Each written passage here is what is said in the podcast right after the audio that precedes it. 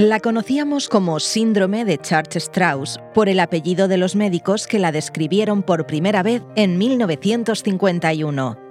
Asma, eosinofilia, fiebre y vasculitis de varios sistemas orgánicos.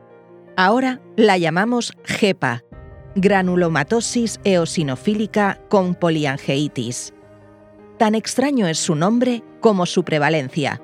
Es por eso que en medicina está considerada una enfermedad rara, que en España afecta entre 10 y 13 personas de cada millón. Porque rara no es sinónimo de menos importante, es un orgullo poder contar con este espacio dedicado a saber escuchar y ver nuestra salud. Así que cedo el micrófono al periodista científico Antonio Armas y a su invitado, el especialista en reumatología en el Hospital Universitario Dr. Negrín de Las Palmas de Gran Canaria, el doctor Íñigo Rúa Figueroa. Ellos nos van a ayudar a profundizar con todo lujo de detalles en esta enfermedad inmunológica que hace que nuestros glóbulos blancos, en concreto los eosinófilos, presenten unos niveles por encima de lo normal y no puedan desempeñar correctamente su función como primera línea de defensa en el organismo. ¿Preparados?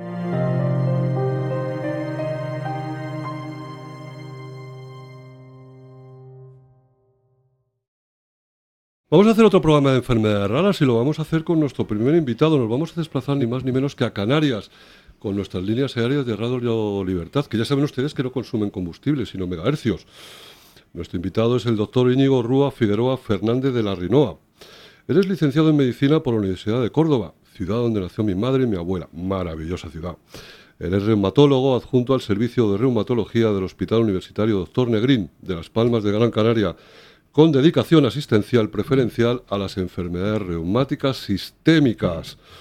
Íñigo es responsable de la línea de investigación clínica e inmunogenética el lupus eritematoso sistémico del servicio. Es autor y coautor de más de 100 artículos en revistas indexadas, 72 de ellos dedicados al lupus que acabamos de comentar.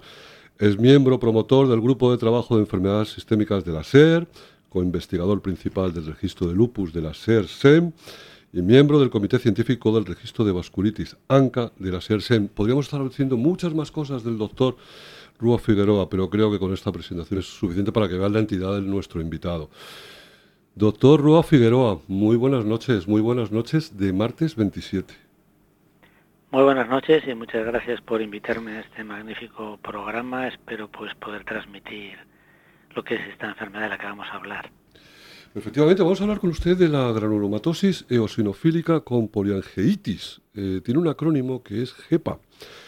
Doctor, ¿cómo se conoce actualmente el síndrome de Church-Strauss? ¿Qué se descubrió en su vida sobre él y por qué se actualizó el año 2012? Bueno, el síndrome de Church-Strauss, que actualmente se conoce como granulomatosis eosinofílica con poliangitis, no es una enfermedad nueva, es una enfermedad que ya en los años 50 el doctor Jacob Chur y la doctora Lotte Strauss, dos magníficos patólogos americanos, pues eh, descubrieron pues que una serie de pacientes se asociaban asma, eosinofilia, fiebre y vasculitis de varios sistemas orgánicos.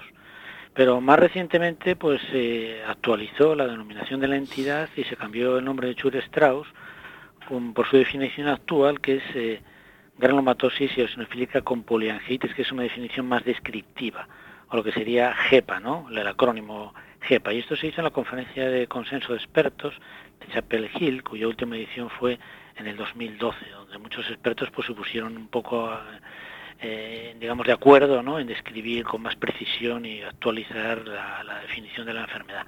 Se considera que es una enfermedad reumática sistémica del grupo de las vasculitis sistémicas asociadas a los ANCA y se caracteriza por eso, por una vasculitis de pequeño vaso, ocasionalmente de mediano, que cursa con asma y eosinofilia. ANCA, recordar a nuestros oyentes que son los anticuerpos frente a citoplasma de, neuro, de neutrofitos. Es curiosa esta enfermedad, la verdad, doctor. Está invitado usted a este programa precisamente porque está dentro de las enfermedades raras. ¿Qué prevalencia tiene? ¿Cuándo enseña la patita esta enfermedad, doctor? ¿Y es sexista?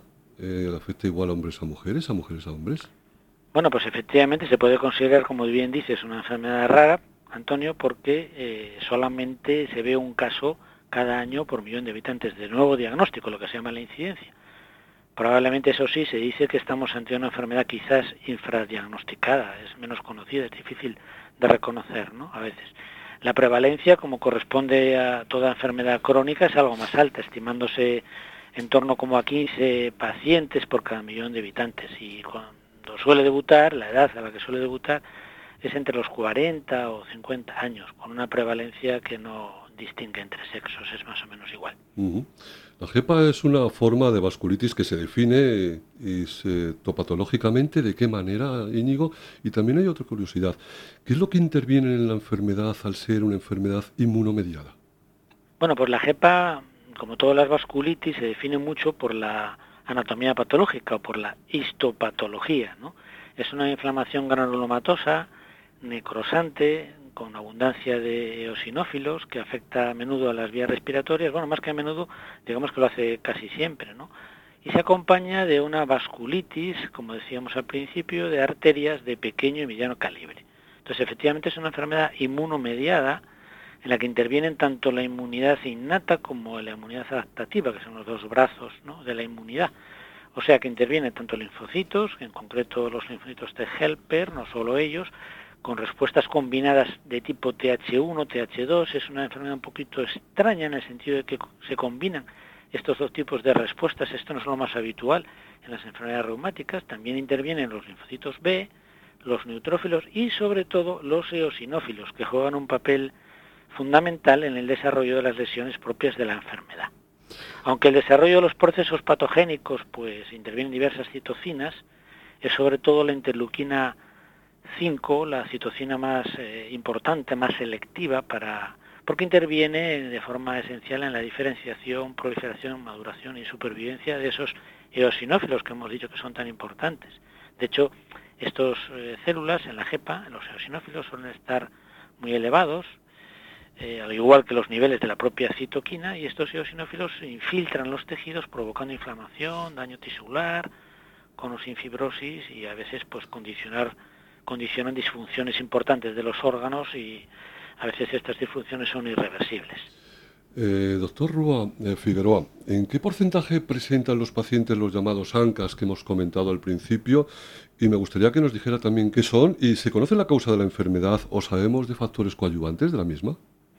Bueno, en un porcentaje que se estima en torno a un 40%, de un 30 a un 50, dependiendo un poquito de los diferentes cohortes que se publican en la literatura, los pacientes presentan estos anticuerpos que has mencionado, ¿no? Son los ANCAS o anticuerpos contra el citoplasma de la célula neutrofílica, del neutrófilo, ¿no?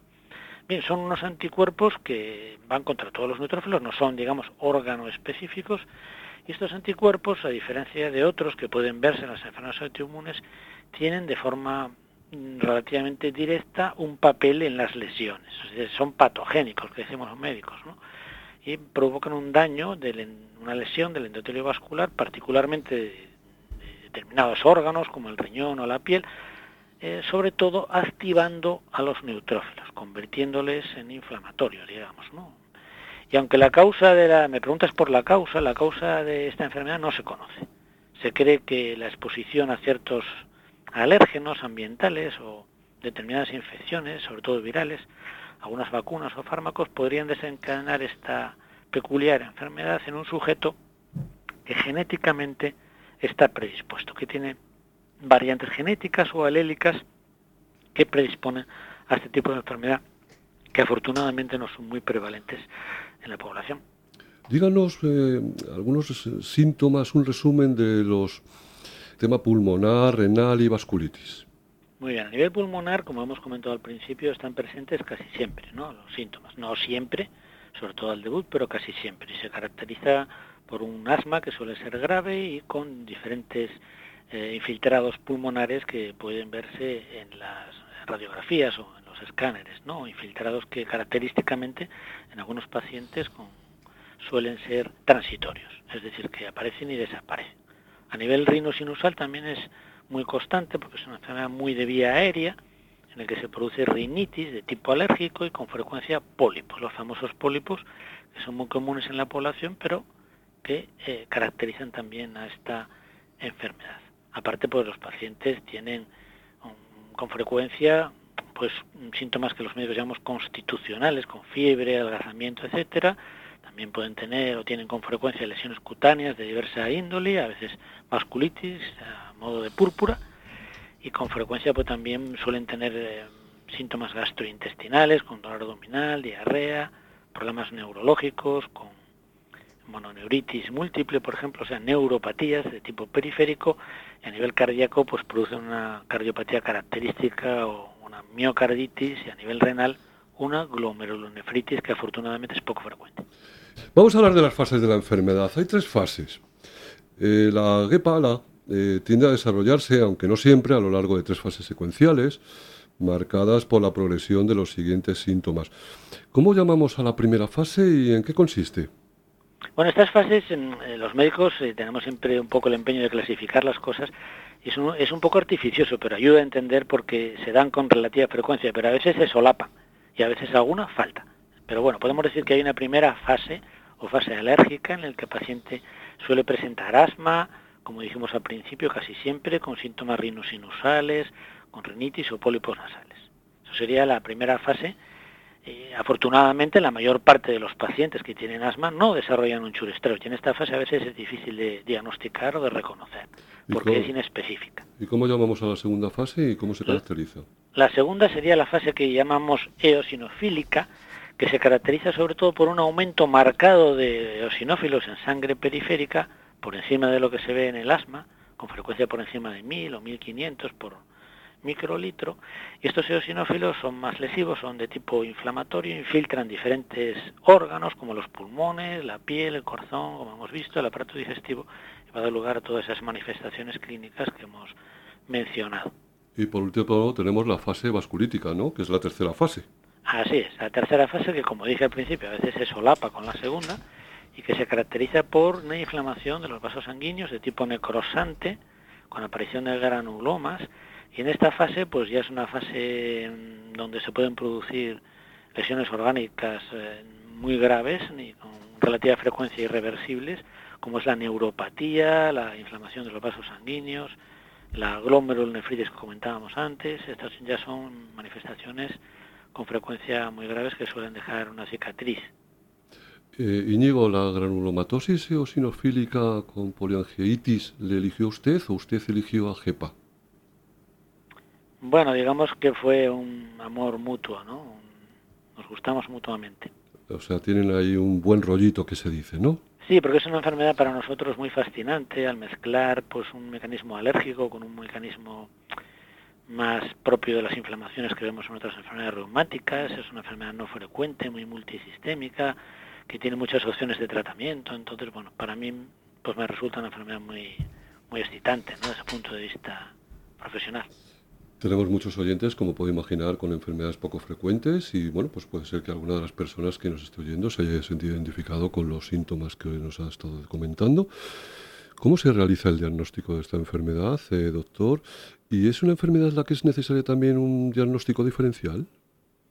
Así es, el diagnóstico, bueno, se puede realizar cuando las manifestaciones clínicas comprenden pues ese asma, sobre todo si empieza con infiltrados pulmonares, ya se la sospecha es fuerte y existe rhinosinusitis y cuando esto se acompaña de una sinofilia que está fuera de proporción en términos cuantitativos con lo que se ve en el asma, ¿no? Y mm, si hay además evidencias de lesiones infiltrativas por eosinófilos en otros órganos, como hemos dicho en el corazón o gastrointestinal, ya tenemos el diagnóstico. O tenemos también vasculitis extrapulmonar franca, con esa histopatología que decíamos al principio, con esas infiltraciones del la pared del vaso y perivascular por eosinófilos, aunque esto no siempre es necesario disponer de ello. Yo mm. siempre digo que al final el diagnóstico de esta entidad se tiene que basar en el criterio del médico experto. Parece ser que la JEPA puede ser de difícil diferenciación con respecto al síndrome hiperosinofílico Denos un par de rasgos de este, de este síndrome y qué herramientas hay para el diagnóstico diferencial. Hay bastantes, háganos una especie como de compilación. Muy bien. Como me preguntaste antes, las, o ya describiste antes en la pregunta, las manifestaciones de la GEPA pueden imitar a otras enfermedades. Como por ejemplo pues el asma, a veces pues pasan cosas en el asma que no llegan a ser GEPA y que pueden confundir, aspergillosis broncopulmonar alérgica, la neumonía eosinofílica, hay varias entidades, no sobre todo enfermedades eosinofílicas a nivel pulmonar que pueden eh, ser eh, difíciles de, diagnosticar, pero considero, y los expertos en general consideran que una de las más difíciles es diferenciar efectivamente de síndrome hipereosinofílico, que es un proceso no vasculítico. Se caracteriza por, bueno, eh, las lesiones la producen también los eosinófilos, pero en este caso no hay vasculitis. Este síndrome no suele cursar con asma y además los ANCAS que decíamos antes siempre son negativos. Tenemos además otras herramientas disponibles, aparte del criterio del clínico experto, que ayudan para este diagnóstico diferencial, pues pruebas de análisis de sangre serológicas, como por ejemplo la proteína C reactiva, que suele estar muy aumentada en pacientes con vasculitis y no tanto o nada en el síndrome perosinofílico, pues los niveles de IgG4, determinadas inmunoglobulinas contra las pergilus que he mencionado antes, o la determinación de tiritase vitamina B para diferenciar pues de síndromes eh, que son de origen eh, mieloide, que se llaman, porque hay uno mieloide y otro linfoide. La determinación de los ANCAS que veíamos antes, que siempre son negativos, y también pues el lavado broncoalveolar, el ecocardiograma, las pruebas de función pulmonar o estudios de imagen a nivel torácico, todo ello pues ayuda, ¿no? contribuye a que el clínico finalmente pues pueda llegar a un diagnóstico. También hay pruebas genéticas en las que no nos vamos a meter mucho, puede llegar a un diagnóstico de eh, firme de cuál es el origen de ese cuadro hipereosinofílico. ¿no? Probablemente de todo esto lo más importante son las biopsias de los tejidos afectos. Podríamos hacer un diagnóstico de cepa sin biopsia, pero siempre es más delicado, ¿no? Lo mejor es tener una, una biopsia que eso con vasculitis, con infiltrados perivasculares, que eso nos dé la, certeza. Entramos en los últimos 12 minutos, 11-12 minutos de entrevista. Volvemos a recordar a nuestros oyentes que estamos hablando del doctor Íñigo Rúo Figueroa y estamos tratando una enfermedad que se llama granulomatosis eosinofílica con polengeitis. Tenemos que viajar a 1990 cuando en el Colegio Americano de Reumatología un montón de cerebritos estaban allí sentados y entonces empezaron a decir sobre los criterios, ¿qué hacemos? ¿Modificamos los criterios? Sí, no, tal, imagínese el lío, ¿no? estas reuniones las he vivido en algún momento y son maravillosas. ¿Qué es lo que ocurrió con los criterios y por qué se modifican? Bueno, estos criterios son necesarios en enfermedades que no tienen muchas veces una prueba definitiva, que lo que hacen es juntar cosas para decir, ¿no? Pues tiene estos síntomas, tiene estos análisis, se comporta así, pues es esta enfermedad, ¿no? Y para diferenciarlos de otras enfermedades. Entonces estos criterios se desarrollan porque a veces había dificultades para diferenciar esta JEPA de otras vasculitis. Entonces, eh, como tú bien dices, una serie de expertos o de, eh, mundiales pues se reunieron para intentar hacer un esfuerzo, digamos, metodológicamente riguroso para diferenciar la JEPA, que entonces no se llamaba así, entonces estamos hablando de 1990, entonces se llamaba Chur-Strauss, para diferenciarla de otras vasculitis. Y entonces decían, bueno, si cumple esta serie de criterios, en concreto cuatro de seis criterios, asma, eosinofilia, mononeuritis, infiltrados pulmonares transitorios, anomalías en senos paranasales y la biopsia, si de estos tenía cuatro, pues lo más seguro es que fuera este tipo de vasculitis, ¿no? Bueno, pues como esto no era perfecto, tenía sus, sus, sus defectos, ¿no? Y había bueno, pues pacientes que no clasificaba bien, se decidió actualizar muy recientemente, este mismo año de hecho, y se hizo en colaboración con, en este caso con la Sociedad Europea de Reuma, con EULAR, ¿no? Es en 2022, pues eh, tienen lanzado unos criterios, ah, bueno, pues ya con, con la metodología más perfeccionada que se usa hoy en día para desarrollar este tipo de criterios de clasificación, que siguen siendo criterios para diferenciar esta vasculitis de otras vasculitis y tienen la novedad de que son ponderados, es decir, que cada ítem no pesa lo mismo, unos pesan más que otros, ¿no? Y además hay algunos que eh, son mm, que restan, que son negativos, es decir, si el paciente los tiene, pues van en contra, ¿no? Entonces, al final es un sumatorio y tiene que sumarse al menos seis puntos de estos criterios, ¿no?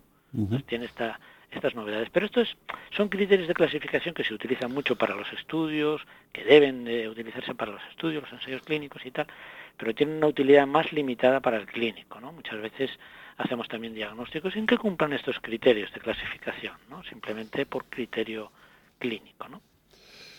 Debemos de decir que esta entrevista se está generando gracias a la colaboración de una compañía biofarmacéutica británica GlaxoSmithKline, quien ha tenido la deferencia en colaborar con este programa para que hablemos de esta, de esta enfermedad eh, rara en concreto. Íñigo, pronóstico y supervivencia. Y estos son, estas son a veces las, lo que menos me gusta, ¿no? Porque tenemos que hablar de cosas que aunque son desagradables, pero son ciertas. Eh, ¿Qué tasa de, supervivencia tienen estos pacientes sin tratamiento y cuál es con el tratamiento actual y de qué tratamiento estamos hablando? Bueno, pues eh, actualmente la verdad es que ha mejorado mucho, ¿no? Si comparamos con hace 20 o 30 años, ¿no? Lo que es el pronóstico de la JEPA, pues son enfermedades muy graves y no se tratan adecuadamente decir, en tres meses eh, la supervivencia era en torno al 50 al 50%. Pero actualmente, con los, eh, los, tratamientos, digamos, clásicos, se consigue lo que se dice inducir la remisión, que es una estrategia de, tratamiento en un porcentaje alto de los pacientes. Es verdad que, eh, bueno, está en torno al, 90%, no es del 100%, ¿no? Y es verdad que muchos de estos pacientes, pues, luego van a recidivar con el tiempo, van a tener nuevos brotes, ¿no? Pero bueno, la, como digo, la supervivencia ha mejorado muchísimo, ¿no? Bien, y también eh, otro problema que tenemos es que hay veces que aunque tú mm, consigas que el paciente sobreviva y que responda a los tratamientos, pues con frecuencia se quedan con secuelas, ¿verdad? Con cosas que, bueno, deterioran como cicatrices, cosas ya irreversibles que deterioran la calidad de vida, ¿no? Bueno, el abordaje terapéutico, pues un poco desafortunadamente tenemos que decir, aunque nos cueste decirlo, que es una enfermedad crónica, lo que significa que no eh, tiene una terapia curativa y por lo tanto que el objetivo no puede ser, por desgracia, curarla, pero se puede controlar muy bien. Es una enfermedad fagocitante de recursos sanitarios, ¿verdad? Sí, la GEPA, como todas las vasculitis, que son enfermedades multisistémicas, pues condiciona mucho consumo de recursos sanitarios directos porque estos pacientes tienden a hospitalizarse bastantes veces, a consultar a muchos expertos, a muchas consultas de diferentes expertos, porque es una enfermedad que necesita un abordaje multidisciplinar y bueno, pues muchas consultas a urgencias, porque evolucionan brotes y con frecuencia pues surgen cosas agudas, problemas que, aparecen y que antes no estaban, ¿no? De manera que sí, que es muy demandante de recursos sanitarios directos. ¿Hay asociaciones eh, que estén eh, aglutinando esta, esta enfermedad? estrictamente esta enfermedad, a ser una enfermedad así tan pequeñita, tan ultra rara, ¿no? Que me conste, no. Que yo conozca aquí en España, no, pero hay veces que se incluyen dentro de del grupo de las enfermedades reumáticas sistémicas y ahí se puede hacer más fuerza, ¿no? Doctor Íñigo Rubó Figueroa, pues qué decirle, que, que como digo siempre, que es que no hace falta irse fuera de España para hacer entrevistas a profesionales magníficos que tienen un conocimiento muy profundo y versado ¿no? sobre estas patologías, además tan raras, tan, tan, infrecuentes como acabamos de, comentar. Un gusto de verdad esta entrevista, Íñigo. Ha sido un placer desde el principio, me lo ha puesto muy fácil, hemos tenido muy buena relación para poder sacar esto y espero que nuestros oyentes lo hayan disfrutado y sobre todo que hayan podido aprender. Muchísimas gracias, le deseo lo mejor. muy amable por tus amables palabras.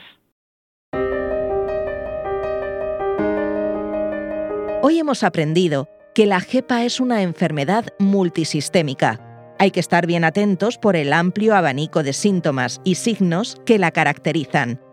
Que su diagnóstico no es sencillo, pero es posible si estamos en manos de un buen equipo médico. Y que con un óptimo tratamiento puede, incluso, llegar a remitir. Ha sido un lujo poder estar con la oreja puesta en la entrevista al doctor Rúa Figueroa. Ahora solo me queda despedirme de ti, agradeciéndote una vez más que hayas prestado atención a tu salud, aunque fuera por unos minutos.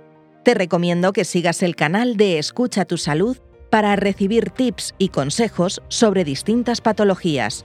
Eso sí, ante cualquier duda, no olvides consultar con un profesional sanitario cómo cuidar tu salud y la de tu sistema inmune.